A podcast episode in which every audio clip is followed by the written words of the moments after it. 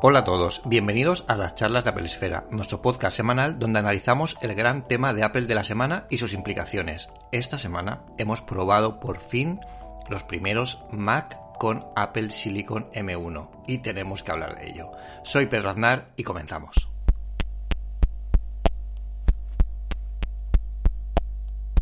Hola a todos, desde luego el tema de esta semana mm, es algo de lo que no solo hablaremos hoy, sino que estaremos hablando durante los próximos años que vienen por delante porque desde luego se abren, bueno, una, un camino, una hoja de ruta para Apple como yo creo que nunca habíamos tenido en la historia de la compañía. Es realmente impresionante y quería comentaros un poco cuáles son estas primeras impresiones junto por supuesto con, con Eduardo Archanco. Hola Eduardo, ¿cómo estás?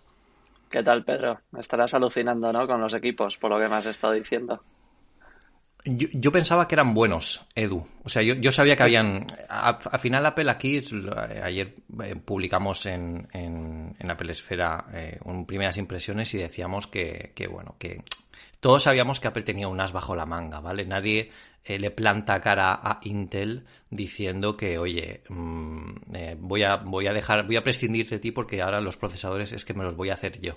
Yo solo dices, a Intel, que es la número uno del mundo y la que tiene todo el know-how de, este negocio. pero a este nivel yo, mm, de verdad, ¿eh? confieso que, que, me ha dejado un poco alucinado. Y, y, no solo he sido yo, estoy leyendo reacciones de prácticamente todos los medios, además, por ejemplo, de Verge, ayer publicó, eh, ayer o antes de ayer publicó un, un, un artículo diciendo que habían cogido estas máquinas y las habían puesto al límite y en cada una de las situaciones eh, la máquina, no, o sea, no habían visto hasta todo lo que podía dar de sí aún. O sea que eh, incluso Phil Schiller retuiteó a, a, Diverge con que imagínate el, el cambio tremendo que, que hay. Pero sí que es cierto que se abre una nueva época y, yo no sé tu opinión en esto, pero si todo lo que se está viendo en, en, los Mac con Apple Silicon va así, esta primera generación va así, eh, ¿tú te imaginas lo que tienen preparado esta gente de aquí a unos meses? Porque estos que acabamos de ver son los, los, los primeros modelos prácticamente para consumidor. Estos son los, los, gama, base, los línea base prácticamente. ¿Cómo piensas tú que será esto cuando venga un poco una nueva generación o unos modelos, un MacBook Pro 16, un iMac, un Mac Pro? Eh, ¿Qué, opinas de esto? Pues viendo lo que está comentando la gente y lo que estás contando tú en tu artículo, eh, pues es que esto que estamos viendo con los portátiles de consumo, que se supone que son los facilitos, los, los entre comillas menos potentes, y bueno, ahí tenemos al Mac Mini, que al final es un ordenador de escritorio, eh, pues es que imagínate en un iMac o en un iMac Pro o en un Mac Pro, en el que el tema del refrigerado, el, el, calor, la disipación del calor mm, está muchísimo más controlado y tienen pues, un montón más de tecnología para, para reducir la temperatura de, gráfica del CPU y de todos los componentes. Pues es que no, no tiene límites. Es que lo que acaba de hacer Apple es, el titular de tu artículo lo decía muy bien, es que acaba de empezar otra liga, es otra liga, es como si hubiera explotado la que había debajo y, y directamente se ha colocado encima de los restos y ahí eh, está empezando a construir una, una nueva liga. Entonces, si esto es lo que está haciendo con los modelos base, ¿qué no estará haciendo con los ordenadores en los que no hay tanta limitación ni de batería ni de calentamiento? O sea, es que hmm. va a ser alucinante. Y todavía hmm. acabamos de empezar, tenemos dos años para verlo. Yo espero que el año que viene veamos por lo menos un iMac, el de 24 o el de 32 que se rumorean, pero cuando aparezca el Mac Pro es que yo creo que nos va a estallar la cabeza directamente si no lo ha hecho ya. Hmm. Aquí, em, claro, eh, lo que Apple ha hecho aquí no deja de ser muy valiente. O sea, pensad eh, que no solo ha plantado cara a Intel, sino que ha puesto los portátiles que más va, o sea, los portátiles, ¿no? Los, los ordenadores que más va a comprar la gente en esta primera generación con los nuevos procesadores con los que le planta cara Intel. Es decir, no va a ser algo residual o algo muy de nicho en el que, bueno, pues es un tipo de, producto que solo compra, pues a lo mejor los, los, los aficionados, ¿no? O los prosumers. no, no, es que eh, la gente normal y corriente va a comprar estas máquinas y esta gente no sabe si hay un M1, un Intel o lo que sea. Si esto no funciona bien, eh, es posiblemente la última experiencia de Apple que tenga este, este consumidor, ¿no? O sea, que lo está poniendo en manos de la mayor cantidad de gente en, una primera generación. Es decir, mm, eh, yo de verdad, yo creo que, el movimiento es, eh, solo este movimiento, mm, yo creo que debería dar que pensar, no solo a Intel, también al resto de competencia, decir, Ojo, ojo, que las que tenían eh, guardado en la manga lo han tenido porque mirad lo que, lo que están haciendo, pero es que yo creo que se guardan mucho más, porque lo que hemos visto no deja de ser la punta del iceberg de lo que en 2021 vamos a, terminar de ver.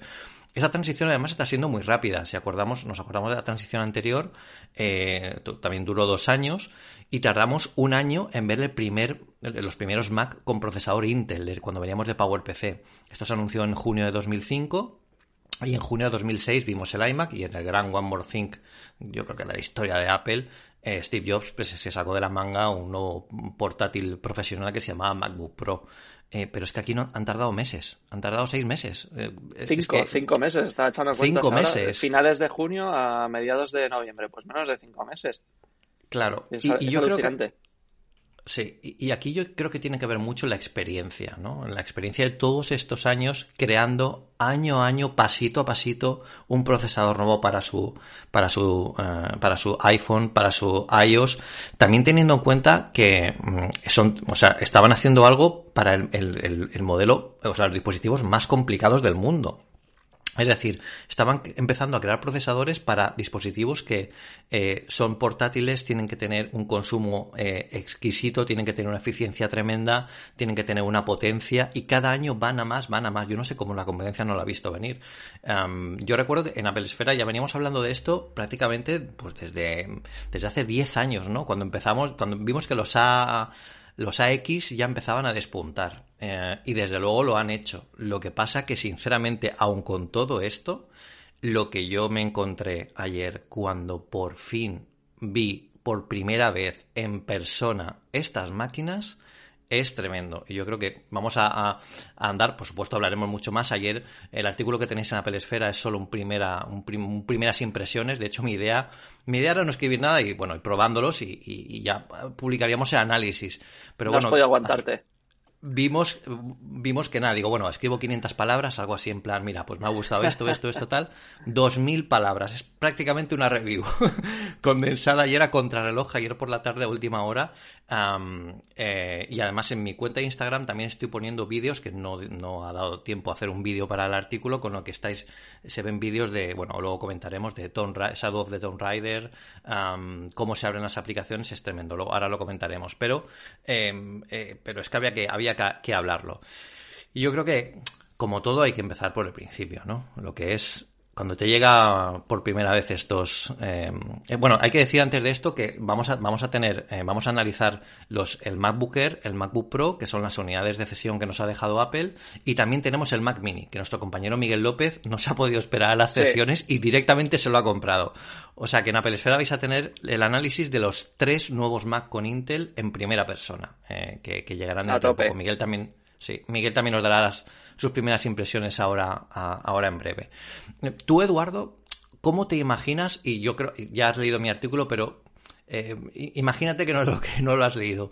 Em, ¿Cómo te imaginas tú que podría ser la caja de estos Mac nuevos?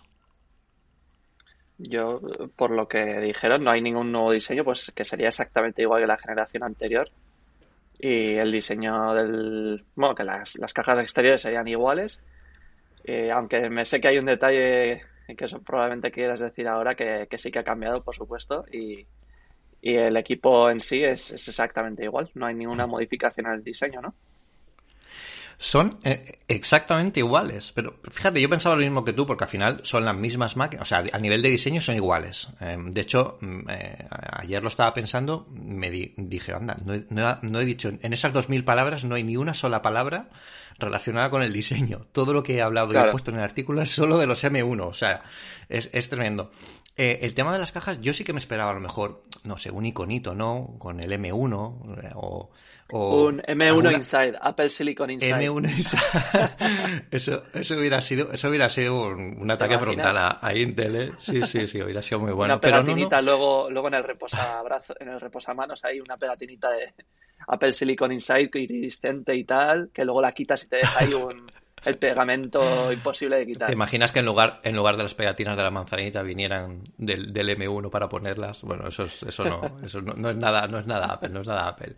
Pero no, no, eh, la caja es exactamente como la, generación anterior, sí que ha cambiado, en por ejemplo, en el modelo del, en el, en el MacBook Air no se ve la pantalla porque está como cerrado para demostrar lo, liviano que es, lo, lo ligero que es. En el MacBook Pro sí que viene una foto frontal y bueno, el fondo de pantalla ha cambiado con respecto al, al, MacBook Pro de 13. Pero claro, yo lo giré... cuando suele un nuevo sistema operativo te ponen uno de los más representativos del nuevo. exacto. Sí, exacto. Es de, es de además el, último. y claro, yo giré las cajas cuando me llegaron. Además, eh, eh, estaba con otras cosas y no pude abrirlos en ese momento. Y dije, bueno, voy a revisar a ver qué me han enviado, a ver qué, qué características tiene y pone SSD 256, 8 GB de RAM. Y abajo pone, bueno, pues las características de la pantalla, que tiene un teclado retroiluminado, tal. Y digo, pero ¿dónde está aquí el procesador? Y digo, ay Dios mío, que el procesador se vende aparte, como el cargador en los iPhone. no lo pone por ninguna parte. No, no sabemos qué, procesador es. Y, y yo creo que bueno, aparte de que por supuestísimo está conscientemente, conscientemente hecho así, yo creo que Apple lo ha hecho así para que nos empecemos a olvidar ya de, de, procesadores, de comparar gigas, de, historias. Es lo que comentábamos el otro día, que es que a Apple no le gusta eh, ir dando explicaciones de cuánta RAM o, de qué tipo de RAM es en la presentación o cuántos gigahercios tiene sus CPUs o cuántos bueno los núcleos sí que los, los dijeron. Es que ahora directamente en la, en la pegatina es que no lo mencionan. no hay, es como si no hubiera procesador, porque lo que quieren es que sea totalmente invisible y que la gente no se obsesione con, oh, este modelo es el que tiene ya el Apple Silicon. ¿Me dará algún problema? ¿Tendré que mirar a ver si uno de con Intel todavía está a la venta o de segunda mano o tal y cual, no sé qué? Es para que la gente no, no, le dé demasiadas vueltas y, la transición en ese sentido sea totalmente transparente. Y es que es lo que decíamos al principio, eh, en una entrevista de On Malik, que es un inversor y también muy bueno, periodista tecnológico muy, muy conocido, entrevistó a tres pesos pesados de tres pesos pesados de, Apple que eran Josh Wyek, eh, este Srouji, que es el de los chips, y Federici, que todo el mundo le conoce. Y, ahí dijeron que estos tres equipos, bueno, lo dijo Malik, no lo dijeron ellos, pero no, no le llevaron la contraria, por lo cual podemos pensar que es una cifra muy, muy acertada que un 91% de la gente que, compra Mac lo hace de estos tres modelos, que el MacBook Air es el más vendido de todos, eh, de esos tres y de todos los demás, y es que eh, va, a ser eh, como si soltasen el, el procesador ahí fuera, nadie se va a dar cuenta, va a haber millones de ordenadores con esos procesadores en apenas unos hmm. meses, porque recordemos que Apple vende entre 100 y 120 millones de, de Mac al año, o sea que en tres meses ya habrá, pues digamos, no sé, 30, 40 millones de, de Mac ahí fuera con M1, o muy probablemente esa cantidad, y es que eh, va a ser totalmente eh, sin ningún obstáculo en la carretera, como si fueras por una autopista y te han cambiado, no sé, las ruedas. Em, a mí me, explota la cabeza eh, con esto que estás contando. De verdad, pensar que una compañía que, como Apple, que cada movimiento se la juega porque Apple no puede dar pasos en falso. Apple no es Samsung, no es Huawei, no es Xiaomi. No puede permitirse mm, inventar productos locos que nadie los compre y luego no pasa nada y pasar al siguiente. O sea, Apple cada paso que los que compren y luego se den cuenta de que son una castaña y se monta la. Exacto, exacto. O sea, Apple no puede hacer eso porque entonces bueno, pues todo el mundo se le echa encima. Tiene 500.000 ojos. Fijaos lo que ha dicho Eduardo. O sea, los ordenadores que están en, que compra el 91% de sus consumidores son los primeros que han puesto en la calle. O sea, de verdad es tremendo. Es la antiestrategia empresarial. O sea, en lugar de ir a por tu grupo confiable, tu friends and family, de gente eh, o, de, o de grupo de usuarios, de consumidores que sabes que, bueno, pues te pueden dar un feedback, pueden ver si vas en la buena dirección, lo que esta gente está haciendo con los Mac, yo os aseguro que este M1 mm, posiblemente esté en pruebas de los últimos hace dos años. O sea, ahora mismo tienen que estar en Apple, en ese laboratorio ultra secreto que vemos en, el vídeo de las Keynote, posiblemente con el M4. ya, seguramente. Pero bueno, vamos esa por es otra cosa que dijeron en la entrevista. Dijeron que eh, entre los tres, o sea, entre Federici, eh, Marketing y, y como es el, de chips, es Rogi, dijeron que, que hacen, eh, eh, o sea, que planifican el avance de los chips y de los equipos con tres años vista. Fíjate, eh, importante saber eso. Mira, eso no, no, lo había oído yo y es importante porque indica que no es fruto de la, de la, de la prisa ni de la, bueno, pues de, del, mercado, ¿no? Ellos van a su, a su ritmo y desde luego están demostrando que el ritmo está siendo el correcto. Em, yo aquí tengo una, pequeña exclusiva, que no es exclusiva porque supongo que ya habrá salido en algún sitio, y es que te voy a decir a qué velocidad corre el M1, porque en las pruebas del Cinebench, que ya corren nativo en los Mac con Apple Silicon, sí que pone la velocidad por core de cada uno de los ocho cores que tiene. Entonces, eh, lo que nos dice aquí es que corre a 3,2 gigahercios. 3,2 gigahercios cada core. y, tiene, y tiene 8. o sea que, eh, para que os hagáis una idea del procesador, en, el, en Cinebench eh, es, queda en segunda posición. Nunca he visto esto en un Mac. O sea, solo este test es tremendo. Y luego hablaremos de por qué vamos a tener que cambiar para las reviews de estas máquinas cómo estamos haciendo los, los, los análisis. Totalmente. Y, hay que hablarlo con todo el equipo porque estos análisis sintéticos ya no son reales. Y no porque eh, falseen la información ni porque, ni porque den más o den menos. De hecho, están beneficiando muchísimo en números a los nuevos Mac porque salen muy arriba. Si os dais cuenta, Antech, todas las grandes marcas de, o medios de tecnología están, e, están poniendo bueno, comparativas entre lo que, lo que son estos Macs y la generación anterior o otras máquinas. Pero ¿qué pasa? Que estos Macs eh, con procesador M1, el M1 no es un procesador, eh, eh, no, es, un procesador de que la potencia de cálculo sea, sea lineal, es decir, tiene aceleradores, tiene aceleradores matemáticos, tiene aceleradores criptográficos, tiene modelos de machine learning que se utilizan para cosas tan locas como que en el último Photoshop la detección de personas utilice el motor, el motor neuronal del Mac para directamente decir, todas las personas de esta foto, márcamelas. Y en un flash, en un nada, te las detecta. O sea, Photoshop habló con Apple y le dijo que estaban alucinando de que esto se pudiera hacer.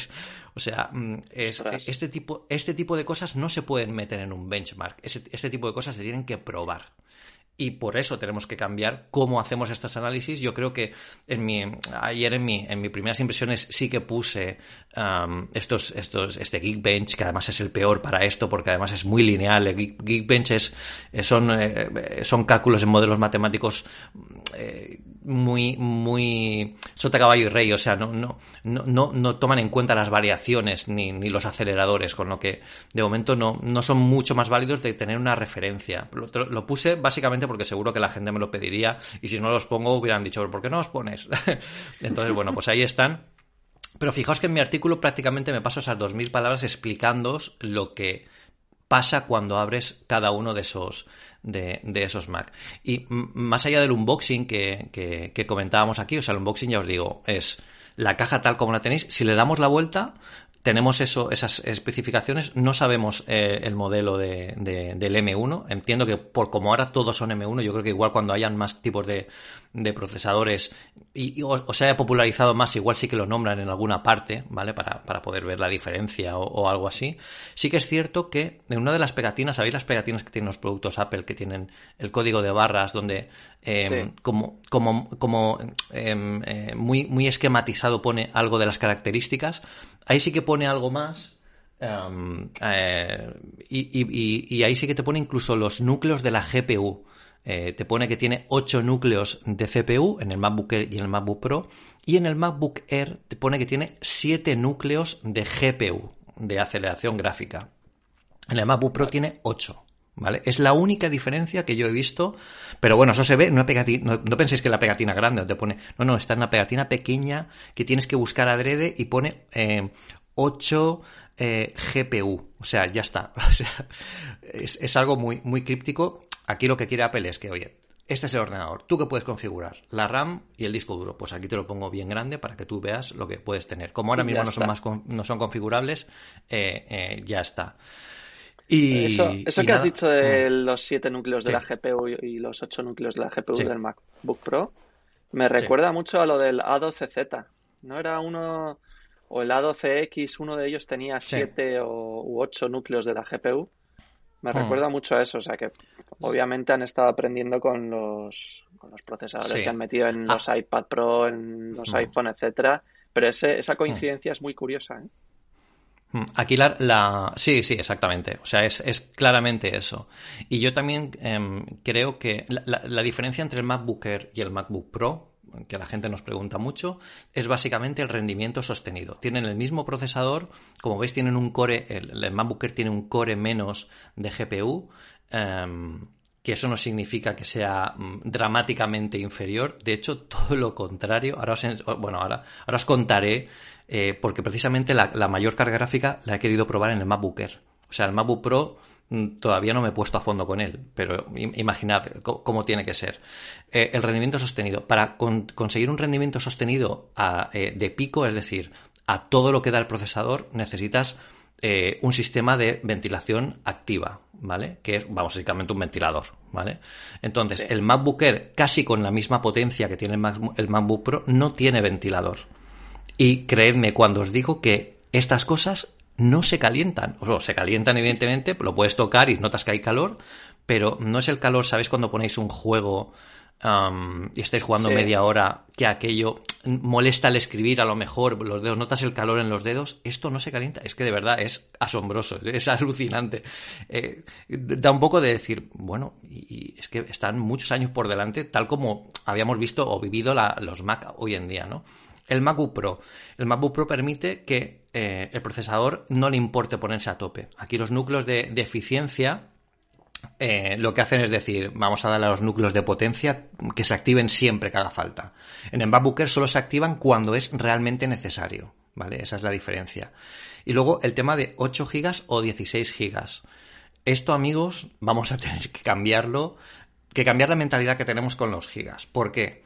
Porque la memoria unificada que tiene esta arquitectura lo va a cambiar todo. Quiere decir, la, los, la RAM, que creo que en algún, en algún podcast o en, creo que en- incluso en el seguimiento en directo lo, lo- lo comenté, eh, no sabíamos muy bien si la RAM estaba metida dentro del, del, del chip del M1 y sí que es así. ¿Qué consigue esto? que la cercanía y la, el- el- el, eh, la- la velocidad del, del pipeline por el que se comunican todos los sea mucho más rápida porque prácticamente es que está es prácticamente dentro de la arquitectura del propio procesador. No está diseminada por una placa base a la que tienes que llamar y cuanta más distancia más es más tiempo vale incluso en, en- electrónica. Por eso la por eso la, la, creación de estos eh, de estos procesadores a 5 nanómetros es tan importante no, la, la RAM deja de ser más tan importante porque ahora, como es tan rápida acceder a ella, se puede borrar y reescribir cuando haga falta a nivel de, de- de lectura y escritura, es mucho más rápida. Pero es que tenemos que tener en cuenta también otra cosa. Los, eh, estos Mac M1 están llegando a equiparar, todavía no lo hacen, pero están muy próximos de, de llegar a equiparar la velocidad de lectura y escritura del SSD a la velocidad de lectura y escritura de la memoria RAM. ¿Qué significa eso? Que un Mac con 8 GB de RAM es perfectamente mucho más capaz que cualquier máquina con 16 GB que posiblemente hayáis trabajado, porque al tener la memoria unificada puede aprovechar la, la ventaja de la lectura y escritura también más rápida dentro del procesador. O sea, es una barbaridad que se use, por ejemplo, bueno, ya se usa en cualquier máquina, hay- hay- eh, está la memoria virtual que se llama que se utiliza parte del disco duro para, para la, memoria RAM que no que se necesita que, el ordenador no tiene, ¿no? Pero que como aquí es tan rápida, em, bueno, pues para esos momentos clave en los que te haga falta un poco más, eh, pues eh, aquí va a funcionar mucho mejor. Por eso no es tan importante. Yo, los dos modelos que nos han dejado de MacBook y MacBook Pro son de 8 GB. De 8 GB. Yo no he notado nada, ninguna diferencia. Y Es he justo al contrario de lo que suelen hacer con otros productos. Cuando los ceden, te dan siempre eh, uno tope de gama o eh, el Sí. mayor de ellos. Sí, Y sin embargo, sí. aquí es como si dijera, mira, realmente ponemos 16 gigabytes porque habrá gente que lo querrá tener psicológicamente, tal vez, pero es que con 8 gigabytes ya tienes de sobra. Y yo quería hacerte otra pregunta, Pedro, sobre la RAM. Sí. Eh, si todo esto tan bonito que estás contando y están escuchando nuestros oyentes significa que no voy a poder eh, ampliar la memoria RAM de, de mi MacBook Air si me lo compro. No lo voy a poder No. ampliar a posteriori. Oh, Dios mío. ¿Qué vamos En a hacer? realidad, en, ra- en realidad no es que no vayas a poder ampliarla, es que no te va a hacer falta. Y eso es lo que tenemos que cambiar. O sea, e, evidentemente, em, ojalá hubiera algún método mágico en el que le pudiéramos, nos pudiéramos meter nuestras manos miniaturizadas en el chip y cambiar esa RAM y ampliarla. Primero, no es posible. Segundo. Es que antes estaba eh, soldada, ahora directamente está metido dentro del chip. claro. No, hay. Segundo, esta memoria, RAM. exacto, e, el ancho de banda de esta memoria RAM es muchísimo más rápida. O sea, no va, no es necesario comprar un Mac con 16 gigas eh, incluso para tareas de, vídeos en 4K que vayas a hacer, lo, puedes funcionar perfectamente con el, con, incluso con el, con el MacBook Air. Em, ¿Para quién es recomendable la máquina con 16 GB? A ver, yo si me pedís, recomiéndame que me compre 8 GB o 16 GB. Si te puedes permitir 16 GB, oye, como tú dices, Eduardo, no vas a poder ampliarlo, pues ya los tienes, ¿no? Por lo que pueda venir en el futuro, porque, bueno, pues eh, eso al final es una inversión, ¿no? A, largo plazo. Si me dices, ¿con 8 GB me voy a quedar corto? La respuesta es rotundamente no. O sea, va a funcionar eh, de una forma en la que de verdad tenemos que olvidar cómo funcionan los ordenadores hasta ahora eh, con esta memoria unificada. Entonces, el cuello de botella, Pedro, no, no es. O sea, en este caso, la RAM ya no es tan cuello de botella como antes. O... No, Quiero no. decir, ¿de qué te sirve entonces tener 16? ¿Merece la pena? Exacto. ¿Cuál es la diferencia? 16 gigas, 16 gigas sí que siguen siendo necesarios, por ejemplo, si vamos a trabajar eh, en nuestro día a día con ficheros extremadamente grandes, porque esos ficheros cuando los usan Final Cut Pro, cuando los usa Lightroom, cuando los usa eh, Photoshop, los cargan habitualmente en la RAM para que sean más ágiles a la hora de manejarlos. Si vamos a trabajar con ficheros de, de 6, 7 gigas, mm, eh, imágenes RAW gigantescas, todo muy a lo bestia, entonces sí que hace falta un, un, un Mac de 16 gigas Sí que hace falta, no. Es recomendable más que nada por, bueno, por, porque sea más cómodo trabajar con, el ordenador o que sea más, más sencillo manejar esta cantidad de ficheros grandes. Pero grandes me refiero a extremadamente grandes. esa es la, la, gran diferencia para quien se recomendaría. Eh, si vais a crear, hacer vídeos en 4K eh, y os vais a. si vais a hacer vídeos en 4K en el día a día, eh, podéis perfectamente trabajar con el MacBook Pro de 8 GB sin ningún problema si queréis, aseguraos de que en el futuro, si llega al 8K o lo que sea, vais a poder trabajar mejor porque los ficheros serán más grandes, tienen más información, etcétera, etcétera. Oye, pues ir a por el de 16, que, que nunca es mala idea. Pero en principio, ya os digo, estos modelos bases son brutales. Es que yo estoy pensando que mm, todo lo que están diciendo ahora mismo, si yo me tuviera que comprar un Mac portátil, elegiría eh, un MacBook Air con 8 de RAM y la duda sería cuánto de SSD le metería. Eh, nada más, es que no es que podrías tener un, un, MacBook Air con 256 y 8 de RAM que sale ahora por 1100 euros, si no me equivoco, 1100 algo. Sí. Y, es que tienes una máquina para muchísimos años. No, no tienes que estar preocupado de, rendimientos, de memoria RAM. Es que es como el, el nirvana de, los ordenadores portátiles, tío. Y, teniendo en cuenta que en Apple normalmente las ampliaciones de lo que sea, antes con los chips de Intel subir de uno a otro eh, o, la memoria RAM, el SSD, eh, se paga bastante caro. Es, o sea, eh, los 8 GB extra de RAM ahora mismo son 240 euros, si no recuerdo mal. Esta reflexión que acabas de hacer, ayer cuando publiqué el artículo, en los comentarios del artículo, que agradezco a todos los que os paséis por ahí porque fue, es una, la verdad es que está siendo una conversación muy chula y, la, gente le, eh, yo creo que está entendiendo lo que son estos nuevos Mac. Incluso en la cuenta de Instagram mía, eh, que publiqué alguna cosita más, me decían tal, que el ordenador perfecto ahora mismo es el MacBook Primero porque es una máquina que está por delante a, dos, tres veces más velocidad de cualquiera que, de cualquiera generación pasada y aparte que es ultra portable, con batería eh, gigantesca, con potencia gigantesca, no tiene ventilador y no se calienta. es que no sé qué más quieres, tío. Claro, claro. yo creo que yo creo que el MacBook Pro es más apropiado, sí que es cierto, para eh, si, si, necesitas trabajar real. O sea, si, si estás acostumbrado a trabajar con Final Cut, eh, quieres probar, el MacBook Air es perfectamente capaz. Perfectamente capaz. De hecho, cuando nos enseñaron estos productos, nos decían eh, anteriormente el MacBook Air quizá no era el, el, el portátil perfecto para que la gente que quisiera hacer vídeos en Final Cut pues pudiera hacerlo. Ahora ya lo pueden hacer sin ningún problema, ya lo pueden hacer. Eso sí, si te dedicas profesionalmente a hacer vídeos durante 10 horas al día, cómprate un MacBook Air. ¿Por qué? Porque te va a dar más rendimiento sostenido gracias a la ventilación activa. Que la ventilación activa MacBook Pro quieres decir, que has dicho el MacBook Pro, perdón, MacBook Pro, sí, MacBook Pro, exacto, MacBook Pro. Que la ventilación activa quiere decir eh, que, que lleva ventilador. Yo os digo que ayer en las pruebas le puse, bueno, le, le, di bastante caña. Solo oí el ventilador cuando le puse Cinebench R23, que trabaja en nativo y lo pone muy al límite, y oí un zumbidito, que tuve que acercar la oreja y dije, no sé si es el ventilador de este o, del, o de mi MacBooker que tengo al lado de la generación anterior, que ese, solo con ponerlo encima de una mesa de madera, y yo creo que todos los que lo tenéis me entendéis, ya empieza a activarse el ventilador, porque al final el calor se acumula debajo del Mac y se oye, pues era nada, un zumbido pequeñito. O sea, hay que hacer más pruebas, ya lo contaré en el análisis, pero, pero, pero bueno, pero sí que es, sí que es tremendo. ¿Te ha parecido la pelotita de playa? Hmm. Rodando por ahí. Bueno, sí, pero no, no se ha parado. Y eso, lo, eh, mira, es precisamente lo que quería comentar de la configuración. yo abrí los dos Mac, yo seguía trabajando con el mío, con, yo tengo el, tengo bueno, tengo un MacBook Pro de 2016, pero ahora trabajo con un MacBook Air de, del trabajo. Estaba con el, y mientras estaba configurando los Mac. La configuración, sabéis el, configurador de los Mac, ¿no? El que te dice, dime tu cuenta de iCloud, eh, dime si quieres enviar todo. todos esos pasos. Nada, yo los, puse, configuré la Wi-Fi, a continuar y ya me puse con el, con el Mac. Y de eso que, segundos, los miro, ya estás en ya está en el escritorio. O sea, dije, pensé, eh, pensé que se había, que a lo mejor el wizard de este se había colgado, se había salido, ¿sabes? Repentinamente esto que dices, uy, ¿qué ha pasado? No, se ha cargado. No, no, estaba en el escritorio. Digo, ¿pero ya ha acabado esto?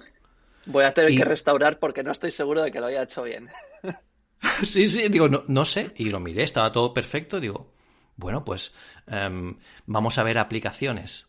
Las aplicaciones nativas, evidentemente, no es que vuelen, es que van a, a la velocidad de la luz. O sea, cada icono que abres no bota. ¿Me entendéis lo que quiero decir? O sea. Sí, la animación esa de. Se enciende. o sea, bueno, evidentemente bota, hace pop y ya está abierta. Pop, está abierta. Pop y está abierta. de hecho, yo tengo en mi cuenta de Instagram hice un vídeo ayer, una story, además la puse en destacados para que no se borre, en la que abro todo el dock uno detrás de otro y además lo abro a mano para que no se vea que hay ningún script ni cosa rara uno detrás de otro, pam, pam, pam, pam, pam, pam, pam, todas las aplicaciones y es eh, abierta, abierta, abierta, abierta, abierta, abierta, abierta, abierta, todas, una detrás de otra. O sea, es muy impresionante cómo se abren las aplicaciones en, en, en este sentido. Y, y luego, prueba, Pedro, que, te pediría que hicieras, yo recuerdo cuando a mi MacBook Pro de 2011 le cambié el disco duro por uno SSD. Una de las cosas que hice cuando ya completé la instalación. Manzanita O, de todas las aplicaciones. Eh, a eso, fui a, fui a la carpeta de las aplicaciones, seleccioné todas y, le di a abrir. Entonces empezó boom, boom, boom, empezaron a votar y ahí sí que se notaba que lo hizo bastante más rápido que con un disco duro normal, pero se notaba que le empezaba a costar, ¿eh? O sea que si puedes hacer pues esa prueba y la grabas rapidito, esta noche quedaría súper chulo. La pondré, la pondré en la cuenta de Instagram. De hecho, creo que también me la ha pedido algún, algún, algún eh, lector que, lo haga, pero, pero es bastante impresionante. Luego me di un paseo por el sistema, digo, a ver si está todo en su sitio, ¿no? Porque da un poco de sensación de, de como llegar a un planeta desconocido, ¿no? Además, me recordó muchísimo a cuando tuve mi primer MacBook Pro en 2006 con procesador Intel, ¿no? Que era como un poco decir, ¡buah! Estamos como en un planeta nuevo, ¿no? Aquí que hay, ¿no? ¿no? Estamos, todo funciona de la misma forma, las leyes de la física siguen igual aquí y tal. bueno, pues estuve viendo aplicaciones, estuve lanzando programas, viendo el centro de control. Todo iba rapidísimo. O sea, Big Sur se nota que está hecho completamente a medida y ahora se entiende por qué Big Sur es realmente Mac OS 11. El heredero Totalmente.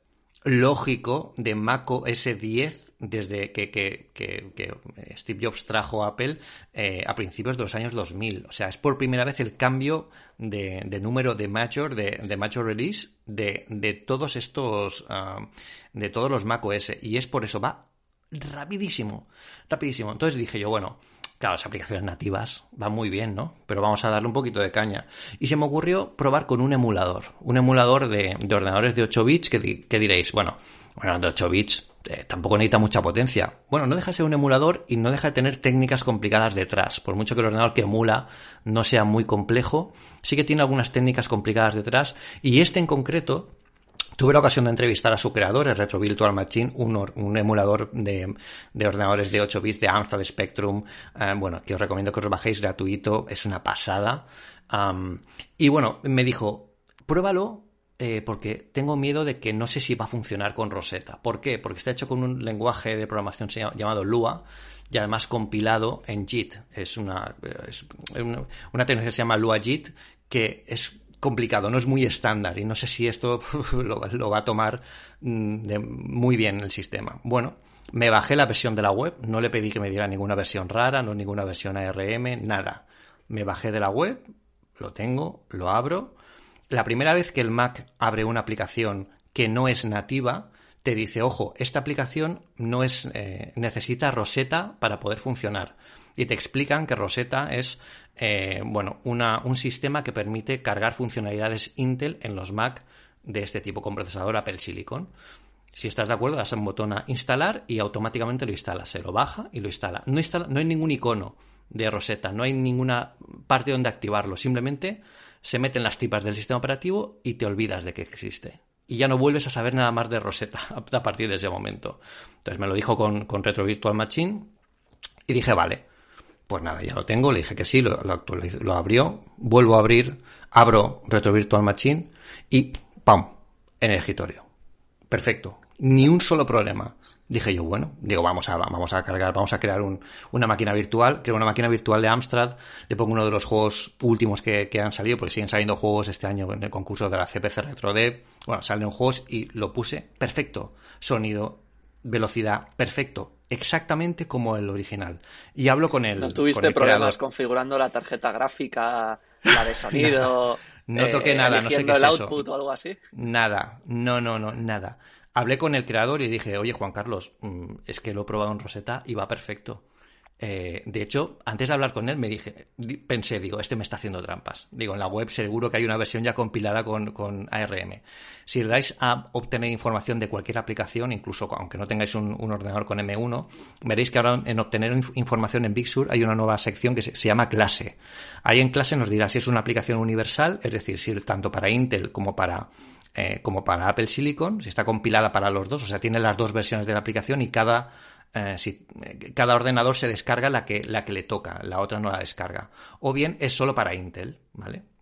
O solo para, para Apple Silicon. De momento todas son universales o para Intel. Para Apple Silicon, hasta que no acabe la transición, no van a salir únicas y le, digo, le dije, y, vi que ahí era aplicación Intel. Digo, vale, aplicación Intel, no me está timando, voy a hablar con él. Y le dije, oye, esto va muy bien. Y me dice, vamos a hacer un benchmark, de ya no del ordenador en sí, sino de, la, de la, máquina de emulación. Activamos unas historias y, y le envié una captura y le dije, esto es lo que me da a mí. Y me dice, estoy alucinando. Dice, estoy alucinando porque no solo Rosetta está traduciendo el Luajit, sino que también lo está haciendo más rápido que mi MacBook Pro i5 a 2,9 GHz con lo que lo he creado. Dice, o sea, me quita, dice, esto me quita totalmente toda la prisa por tener, por tener que hacer una versión con, eh, con, para ARM y, directamente esta funciona sin ningún tipo de problemas. O sea, es, si, si a mí no me dijeran que esto es un, un, un Mac con Apple Silicon, yo no, no sé qué, eh, no hubiera notado ninguna diferencia. Y, él me dijo, bueno, y ahora, claro, dice, ahora para las próximas versiones, yo estaba utilizando OpenGL, ahora en las próximas versiones, quizás en la versión para, para Apple Silicon ya utilice Metal y puedo utilizar, bueno, pues todo lo nuevo que tiene el sistema que irá mucho mejor, ¿no? Eso fue la primera experiencia. La segunda dije, venga, vamos a ponerse un poco más complicado. Vamos con Steam. Steam es la plataforma de Epic eh, de videojuegos, ¿vale? donde están... De Epic? Steam. No, perdón, perdón, no es de Epic, no, es de Epic, estoy mezclando cosas. No, no, no es de Epic. Lo que pasa es que como Epic quería un Steam, pues por eso me he confundido. Pero no lo van a conseguir. Un momento me has pillado ahí. No, no, no, no. Steam, bueno, cojo Steam, bajo Steam y digo, Steam no es universal, es sigue siendo para Intel. Me la bajo. Eh, esto lo hice el, el Retro Virtual Machine lo probé en el Pro, pero ahí dije, voy a dejar de probar cosas en el Pro porque sería es la configuración más potente. Voy a ir a leer y en el Air me bajé el, Steam. El Steam me volvió a decir, eh, en el Air todavía no había probado nada que no fuera que no fuera eh, eh, Apple Silicon y me dice, para abrir Steam tienes que instalar Rosetta. La instalo y nada, se instala Steam, pongo mi cuenta, veo el Shadow of the Tomb Raider, que es uno de los juegos que, a pesar de que ya tiene un par de años, sigue siendo a nivel gráfico muy exigente. Me lo bajo, lo pongo, no noto absolutamente nada, como si lo instalara en un Mac habitual corriente me pongo a jugar y madre mía, o sea, el Mac emulado, eh, o sea, emulando no, traduciendo con Rosetta una aplicación no nativa de un juego mm, de gran potencia gráfica con los sets puestos al máximo, iba perfecto. Yo em, lo grabé en el artículo, no lo pude poner porque no me dio tiempo. Luego grabé un vídeo para, la cuenta de Instagram, lo podéis ver en mi cuenta de Instagram. Eh, cómo se mueve eso con todo al máximo. O sea, estamos hablando de un MacBooker sin ventilador. Entonces, claro, eh, me, directamente me explotó la cabeza con esas cosas. Me explotó la cabeza. Pedro, tú sabes que cuando comentas estas cosas con, en el podcast o conmigo, eh, nos acabas saliendo muy caro tus conversaciones. Porque sí, eso me dice Carlos, de, una cosa más.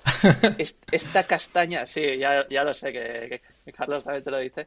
Eh, es que yo miro ahora mi iMac y digo, esta castaña que cuando le ponía el Civilización 5 o algo así, se ponía a, echar eh, humo por, eh, por, los ventiladores del borde de la pantalla, y ahora me está diciendo que un maldito portátil, un MacBook Air, es capaz de hacer eso con un juego sin sudar y sin meter ruido y sin calentarse ni nada. Y, me, entran ganas, tío, de, de, comprarme el MacBook Air, el más barato de todos, tenerlo ahí y, sí, sí. joder, es que Pedro, no puedes hacer esto. No puedes hacer esto porque es que. no, no, yo, yo no lo he hecho, yo solo, yo solo lo pruebo. yo, solo lo pruebo. el no sé qué, ahora los nuevos MacBook Es que no puede ser, Pedro, son, tío. Son muy chulos. Pero fijaos, fijaos además que, que es el, el Shadow de Tomb Raider es que, eh, vuelvo a decir, que no es nativo, que funciona para Intel y está siendo traducido por Rosetta en un Mac con procesador ARM. O sea, imaginar la potencia que tiene esto. Cosa, Pedro. Eh, ¿Tú crees que, los desarrolladores, viendo que sus apps, porque no eres el primero que se lo oigo que dice que van mejor con Apple Silicon que con Intel sin ser nativas, ¿tú crees que se van a dar más prisa en adaptarlas o menos prisa? o va a ser todo un poco a ritmo normal? yo creo, yo, especial prisa ni, nada. Yo, yo, yo, creo que sí por dos razones. Primero porque te da mucha publicidad. Fijaos que en los últimos días estamos hablando muchísimo de quién está ya en, Apple Silicon. Photoshop eh, llegó hace dos días. Eh, eh, Microsoft también dijo que iba, iban a ser de los primeros. En la anterior transición, el otro día lo hablaba con nuestro compañero Antonio Sabán por el Slack de, de Webedia, fue una pesadilla. O sea, tuvimos que aguantar el, el, Office de aquella época, el, Office 2004, si alguien no recuerda el Mac, que era horrible, iba lento, era horrible. Aquí ya lo vamos a tener, pero es que precisamente por lo que tú dices, o sea, las, las, eh, viendo que sí que funcionan bien las aplicaciones, eh, yo creo que los, que los desarrolladores tienen más, eh, más tiempo para hacerlo mejor en la transición. Y yo creo que se están dando cuenta de que cuanto antes pasen, van a estar más en la boca de los usuarios y también van a poder hacer más cosas. Porque de todo esto, dije yo, bueno, el juego este Rosetta, ay, perdón, el, el Shadow of the Tomb Raider bajo Rosetta, tremendo. Llega a unos 40, 50 frames eh, eh, por segundo, pero el juego es perfectísimamente jugable de forma traducida por Rosetta. Eh, imaginad cuando esto salga con, de forma nativa y aprovechando toda la potencia. Y estamos hablando, recuerdo, un MacBook sin ventilador. No lo he probado en el MacBook Pro aún. Entonces, ¿Están utilizando Metal en estas versiones o ni siquiera eso tampoco? Pues yo creo que aquí utilizaban, si no recuerdo mal, no lo sé, mira, solo miraremos. Yo creo que aquí todavía utilizaban OpenCL, Open, OpenGL, perdón. Em, pero lo, sí, sí, sí, pero miraremos. Eso es como el Metal, pero de, Windows o de Intel, ¿no? Algo así, no sí, sí, sí, sí, sí. Es bueno, es cross-platform, pero, pero eso lo, es una cosa que tenemos, que tenemos que ver. Pero aún así es bastante sorprendente. Ya, ya veis los vídeos en mi Instagram, es alucinante cómo se ve esto. Eh, y los, juegos que pueden venir, yo que también puede animar a la gente a que traigan más juegos y abre la puerta, sinceramente os lo digo, que el próximo Apple TV, como tengo uno de estos procesadores, eh, puede ser de verdad una consola AAA. De eso ya hablaremos porque si no, no nos va, no nos va a dar el tiempo. Con Rosetta, lo último que probé, dije yo, bueno, en el día a día, el Office, que fue lo que más pesadilla me funcionó mal en la anterior transición, en 2005, en 2006. me bajé el Office 365, yo tengo una licencia empresarial eh, de, la oficina, me la bajé, la instalé, por cierto, muy rápido también. Es que a, la hora de desencriptar, pues eso digo que el, procesador también tiene estos aceleradores criptográficos que, mm, bueno, pues eh, eh, desempaquetan más rápidas las cosas, ¿vale? La instalo muy rápido, toda la suite, Office, Word, Teams, Excel, todo. El Outlook, que no era nativo, iba como el rayo. Iba más rápido que en mi iMac de 2019 y en mi MacBook Air de 2019. O sea, Madre de Dios. me explota la cabeza, de verdad, os lo digo. es alucinante. De hecho, en el artículo lo pongo, dije, mm, ¿es posible que esté en el canal de beta y me haya bajado la versión de Apple Silicon. Lo tuve que mirar y hay una foto en el artículo poniendo que se ve eh, aplicación Intel para que quede claro que, que, estaba probándolo bajo la capa de bajo la, capa de, de Rosetta. Con lo que de verdad me, me, dejó bastante, bastante, bastante loco ese, ese, tipo de cosas. Y luego, bueno, pues el resto de, de Geekbench, de, Cinebench que ya hemos hablado, el resto de benchmark ya los hemos comentado, eh, no dejan de ser un patrón de referencia, pero ya no pueden ser un, un, valor de decisión de una máquina es mejor que otra, a pesar de que dejan a los Mac muy bien. Fijaos lo que os estoy diciendo. Porque el día a día es donde realmente se ve los detalles que tienen estos Macs, que literalmente, si nadie nos dice que tienen procesadores nuevos, eh, no sabemos qué ha cambiado porque todo funciona exactamente igual. Toda la gente que preguntáis si funciona el VMware, funciona tal, funcionan. No hay más. Hay que ver el rendimiento, por ejemplo, de VMware. Tengo pendiente instalar una máquina virtual pesada con Windows 10, a ver qué tal va Windows, porque aquí no tenemos Windows nativo con Bootcamp. Y es una de las cosas que quiero probar muy a fondo porque la gente sí que, sí que puede ser que lo necesite, a ver cómo va. Si estos aceleradores también funcionan en las máquinas virtuales, si Parallels ha hecho los deberes, si VMware lo ha hecho. Y eso lo, lo veremos. Em, pero de momento hemos visto cosas como trabajar con Photoshop, eh, con ficheros de 3 gigas y empezar a ampliar la, la, imagen y aquello sin ningún tipo de problema. O sea, es que era, de verdad era un poco como irreal, ¿no? Parece que no, que no pudiera ser eso en un, en un MacBook de esas, de esas características.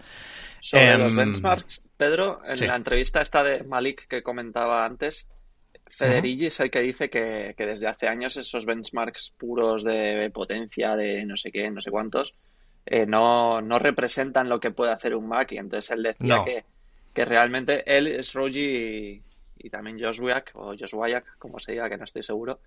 Eh, lo que decían era que realmente lo que le importa al usuario final es saber cuántas cosas más va a poder hacer con estos procesadores. Dice, eh, van a poder abrir varios streams de 4K, meterles efectos en tiempo real, eh, hmm. modificar, editar, o sea, realmente al final a lo que se reduce en la actualidad y, por eso en hmm. cierta medida han perdido peso los benchmarks también en el iPhone es hmm. qué es lo que puedes hacer tú con eso porque no se puede medir por ejemplo lo que decías de, descifrar un, un archivo cifrado eh, súper hmm. rápido. Eh, instalar aplicaciones en un hmm. abrir y cerrar de ojos. Copiar hmm. archivos de, un sitio, no sé. Todas estas tareas que son pesadas. Edición de sonido con 500, eh, ¿cómo se dice? 500 pistas de audio, 500 instrumentos con Logic. Eh, no sé cuántos streams de 4K con Final Cut. Es que al final Pero es que, eso es lo que le importa al usuario profesional y, y, a mí la gente que utilice Chrome, yo me imagino que estará encantada porque podrán abrir 250 pestañas sin que empiece a sudar Chrome, el MacBook. Chrome también es, nativa ya. Ayer, bueno, eh, Google lo intentó, parece que tuvo algún problema con la versión, pero, pero yo creo que no tardará mucho. Si, si es que no está ya la versión nativa de Chrome para salir, luego le, echaré un ojo yo. Aquí, por ejemplo, con el Final Cut eh, Pro, eh, yo quería decir algo. Cuando nos enseñaron estas máquinas y nos hicieron el briefing de, de enseñarnos cómo, cómo funcionaban y tal, os digo, eh, un MacBooker con Final Cut Pro reproduciendo en tiempo real, en la previsualización, tres streams 4K en tiempo real. Pero no solo eso. Un vídeo eh, que era eh, horizontal lo convirtieron a formato vertical para redes sociales utilizando una de las características que tiene Final Cut Pro, que es eh, seguir, a, seguir a un objeto, ¿no? Seguir a una persona. Tú marcas un check y eh, digamos que eh, de todo la, la foto horizontal... vertical, ¿no? te va siguiendo a la persona que, que, sale en la imagen para que siempre aparezca centrado dentro del formato vertical, ¿vale? Para eso además utilizaron el Machine Learning, 16 núcleos de Machine Learning en el M1. Em, pues eh, el vídeo es que eh, tardó segundos en, crearse. En lo vimos en tiempo real cómo se creaba, lo vimos en tiempo real cómo se estaba previsualizando. Y, ya lo tenía. Un MacBook Air. es que es alucinante el, el, nivel donde estamos llegando. Y esto es. Son los tres primeros son los tres primeros. O sea que imaginad cómo puede ser esto dentro de, un tiempo la siguiente generación o incluso estas máquinas con, cuando se haya optimizado más el software o salgan nuevas aplicaciones y nuevas, eh, nuevas capacidades. Yo creo que tienen un recorrido increíble estas máquinas. Si alguien tenía alguna duda de comprar un, de, ir a por un Intel o por uno de estos Mac, yo sinceramente creo que debería ir, por un M1 directamente, mm, por precio, por potencia, por futuro, por todo. Em, eso no significa que, por supuesto, si necesitas algo como un Mac Pro, no, no hay nada todavía comparado a un Mac Pro actual con los procesadores de, de, Intel en el mundo M1. Ahí sí que tienes que ir a por el Mac Pro, pero a nivel de entre los MacBook Air este y el del año pasado, este, este. El MacBook Pro, si quieres uno de eh, con estas características similares, píllate este. No te pilles el Intel. Si son máquinas que todavía no han salido, los hay, Mac tal, ahí todavía tenemos que ir a lo que hay ahora mismo con Intel, ¿vale? Porque aquí no sabemos cuándo lo van a actualizar. Suponemos que el año que viene, pero la transición es de dos años y a lo mejor pueden ser uno de los últimos en llegar, que no creo. Yo creo que los últimos en llegar seguramente sean los Mac Pro. Pero bueno, es, algo que es algo que, iremos viendo. Y pues no yo, sé, Pedro, lo que, lo que me pregunto es qué estarán pensando en la sede de Intel. ¿Qué estarán haciendo, tío? Con todo esto, porque se habrán comprado tres o cuatro o, cien ordenadores de estos para destriparlos y probarlos y de hmm. todo.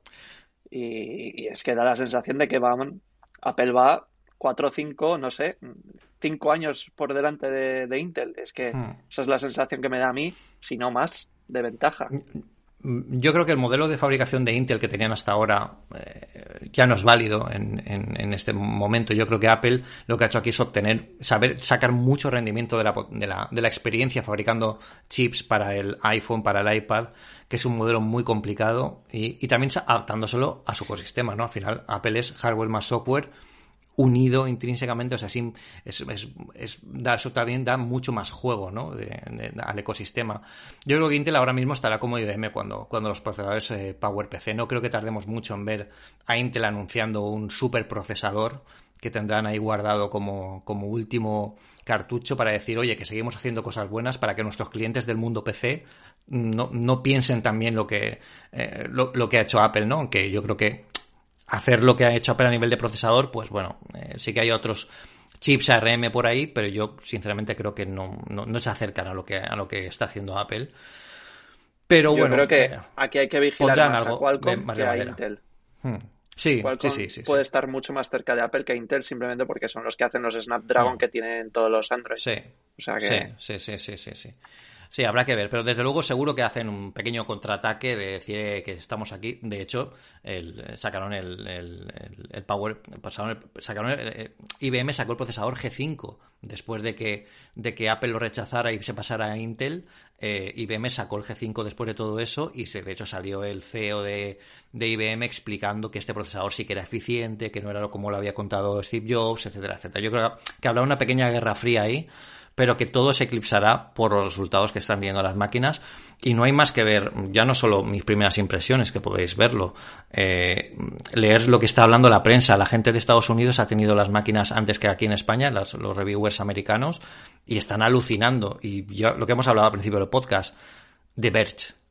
The Verge está alucinando y lo ha retuiteado Phil Schiller. O sea, si eso no es el indicativo de que el mundo se acaba ya, que, que me lo cuenten, que me lo cuenten. Totalmente. Bueno, pues em, vamos a dejar aquí porque hablaría muchísimo más, em, pero bueno. Y hablaremos mucho más. Sí, sí, hablaremos mucho más, queda analizar eh, mucho más de todo esto. No hemos hablado de ningún otro tema, desde luego estará el tema de la semana sin ninguna duda, pero cacharrearemos mucho más. Estad muy atentos a nuestras redes sociales, eh, suscribiros a nuestra cuenta de YouTube y también al podcast, ¿no? Mm, Eduardo, que, que le den un comentario o una reseña bonita. Exacto, que nos dediquen unas palabras bonitas, nos dejen un comentario, pongan cinco estrellas, lo compartan con amigos, familiares, aficionados que conozcan de la tecnología y de, Apple, que, al final es de, lo que hablamos. Y oye, que se suscriban también a nuestro canal de YouTube de paso, porque solemos publicar vídeos, hacemos directos. Le das a la campanita, estarás atento entonces cuando te cuando lancemos un nuevo vídeo o un directo, que solemos contar, pues hacemos un QA, hacemos una review. Exacto, sí, sí, exacto, exacto. sí, sí, haremos un directo para explicarlo todo en persona, sí, sí. Y bueno, también sobre todo compartirlo por, por todos esos cuñados que hay por el mundo diciendo, pero es que mi Intel va más rápido, tal, no sé qué. Amigos, el mundo va a cambiar y esto es la primera piedra. Así que hablaremos de, de esto mucho más en profundidad. Eh, muchas gracias, Eduardo. Seguimos trabajando. Eso es y que, estamos en apelesfera.com y ahí estamos todos los días.